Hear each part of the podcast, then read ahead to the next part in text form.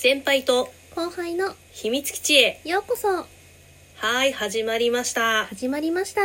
私が先輩でございます私が後輩のこうたくんでございます一つよろしくお願いいたしますよろしくお願いしますというわけで、はずきです。こんばんは。最初から出落ち感、華々しく申し訳ございません。伏してお詫びを申し上げます。えーこの番組は Perfume クラスターな書店はずきが好きなものや本屋の仕事のことなどを脳みそだだ漏れでお話ししていく番組となっております。えーさて、今回は、えー冒頭、えーその飛んだ茶番を演じました先輩と後輩の秘密基地へようこそという番組をされております先輩さんと後輩のこうたくんのね、番組の、えーコラボ企画の、えー14番勝負の第15番ということで、えー伝えたいことというテーマで先日コラボさせていただきました。で、これはあの、同時多発的に、えっ、と、このコラボでね、みんなが、えー土曜日の夜9時、21時に、まあ、まあ、もしくはその近くの時間にね、えーこのテーマでお話をして、おのおの、えーラジオトークに投稿をアップしましょうというような企画でございまして私も、えー、僭越ながらあのコラボ企画に参加させていただいたんですけれどもそうあのお話をねその近くでしてるかな？そう全然ねその私テーマがこううまい具合にこうね決められなくてあの伝えたいことってさすごくさなんだろう強い言葉じゃない？伝えたいって。すごく意志のこもった言葉じゃない？あの私あの元来そんなに意志が強いタイプではございませんので。なんだろうねこうね自分をこう押してというかね皆様にお伝えしたいようなことがあるだろうかみたいなねそういう感じで捉えてしまってなかなか腰が引けてこうテーマが決まらなくてですね前日の夜中まで、えーうんうんどうしようどうしようと思っていたんですけど、まあ、結果ねその当たり障りのない感じに まあちょっと今先輩が入院中ということでございましてその入院中にねまあ読んでいただく時間つぶしの本などにこちらいかがでしょうということで2タイトルを進めさせていただきました。でまあそうなんですよ。でまあそのなかなかねその何？お題がこううまく決められなくてどうしようかなと思ってあのー私そもそもあの先輩と後輩の秘密基地へようこそっていう番組を聞き始めたのがまあなんだろう恥ずかしながら1ヶ月半2ヶ月弱ぐらいの間ですかねそのそれこそこのお題コラボの14番勝負の中で、えー、とコラボされている相手の方が、まあ、私がこう聞かせていただいてる番組のトーカーさんだったこともありそこからまあ本格的に日本腰を入れて聞いていたのでなのでこうそこのコラボ会ぐらいからを聞いてるわけですよ。まあその先輩と後輩の番組を聞いてあとはその相手の方のね番組を聞いてっていう感じでまあ聞いていたのであの初回の方をね全然こうなんだろう第1回放送とかそういうのをねあの聞いたことがなくてまあもしこうなんだろう話のねこう伝えたいことっていうねこのテーマに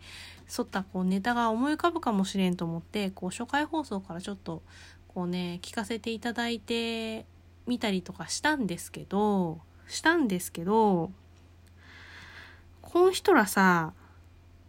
精神年齢中学生ぐらいなんかな。あのね改めてね一回から聞いたんですけどあのほぼほぼさちんちんの話しかしとらんじゃん。ね。うん。コメントしにくいわ。ね。そう。いや私はあの基本的にまあなんだろうな。あー下ネタも割と大丈夫な方なんでこうそれに対してこうねこうなんだろうね。キャみたいなね反応できるようなねこうね柔らかい心を持ち合わせていないのでまあ普通にね笑って楽しくいつも聞かせていただいているんですけれども。まあ言うて下ネタが過ぎるよね あとはさあの先輩まあ2人とも言えることなんだけどさ先輩は何？あの必ず語尾にあの笑い声をつけないと死ぬ病なのっていうぐらい笑いますよね。なんだろう笑いの沸点が低いのかな？なんかまあそれはね楽しそうでまたこうなんだろう聞いていてこうなんだろうそんな力入れずに改めてこう正座して聞くじゃないけどこうね聞きますよっていう体制で聞かなくてもいいようなこう気軽に聞けるような番組になっていてこうそれはそれでこう雰囲気作りとして楽しいなと思ってこうね気負いもなく聞かせていただいているんですけれどもあとはねちょっとね一つ私思っていることがあってあの先輩はまあその Perfume のノッチが好きぽいので、まあ、そこからまあうざがらみさせていただいて まあそのね DM いただいてっていうお話はこう前回のコラボのトークの時させていただいた気がするんですけれどもあのなので普段ツイッターで絡ませていただいてるのはまあ先輩さんだと思います。思うんですけどこうたくんのキャラがさつかめないんだよね。こうたくんこうたくんちょっとこうなんだろう存在がニッチすぎるのかな？なんだろうねこう大体さあのなラジオトーク番組をね皆さんのこう聞かせていただいているうちにな親近感が湧いたりとかあこの人はこういう人なのかなとか思ったりとかさなんか親しみが湧いたりするじゃないですか。でこういうお人柄なのかなっていうのをなんとなくこうねわかるような気がしてくるもんだと思うんですけどこうたくんのキャラがつかめないんですよね未だに。なんだろうすうーん歴史が好きなのかな？あとなんか2人ともこう映画とかね見に行かれとか、まあ、とにかく2人が仲がいいっていうことはねわかるんですけどうんなんかこう全然ねお人柄がこう私つかめないつかめないんですよこうたくん。あの前にさあのアルバイトの話お仕事の話の回でしたっけ？あのこうたくんがまあそのレストランの調理場かな？かなんかのこうお仕事をされた時にお味噌汁スープ作る具をわかめをね入れすぎてこうお椀から溢れさせたみたいなエピソードをねあの大変先輩さんは絶賛されていたんですけれどもいやえ？いやいやいやいやえ？いやあの私調理場経験はないですけれども、まあ、そこそこ飲食業も長くやっていましたし、まあ、そういう問題じゃないな。うん、あの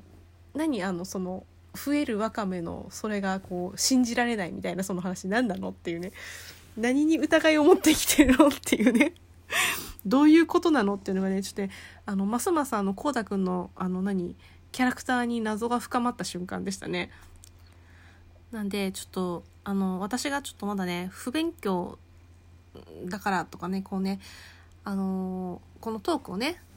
全部聞ききれてないもしくはあの聞き逃しているこうねエッセンスをね取りこぼしている可能性もなきにしもあらずなのでちょっと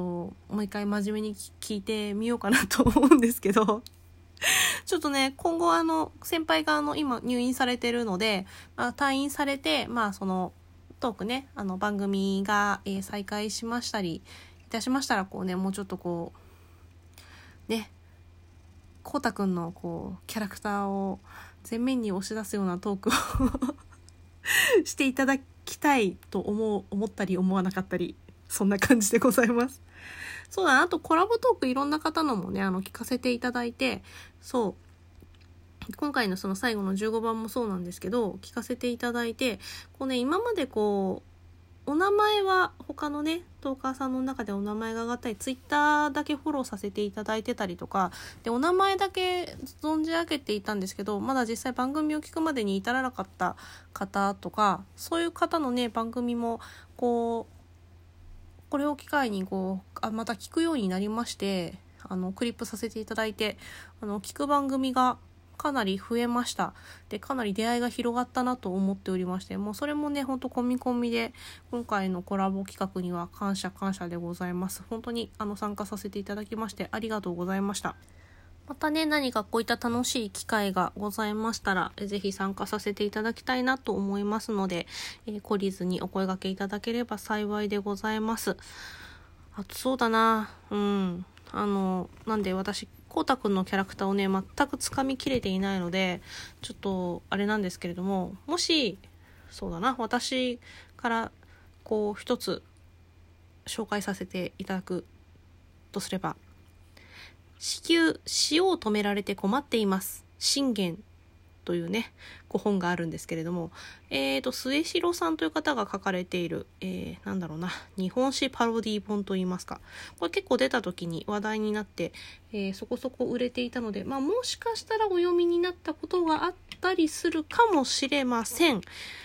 ね、あと、こう、ガチ、ガチファンの方、ガチ歴史好きの方には、な、なんかふざけてんのかって思われてしまう可能性もあるんですけど、ちょっとね、面白そうで、ちょっと私読んでないんで、ちょっとかなり無責任な、えおすすめになりますが、まあ、内容紹介としましては、えー、武田信玄が汐留をヤフー知恵袋で相談したら、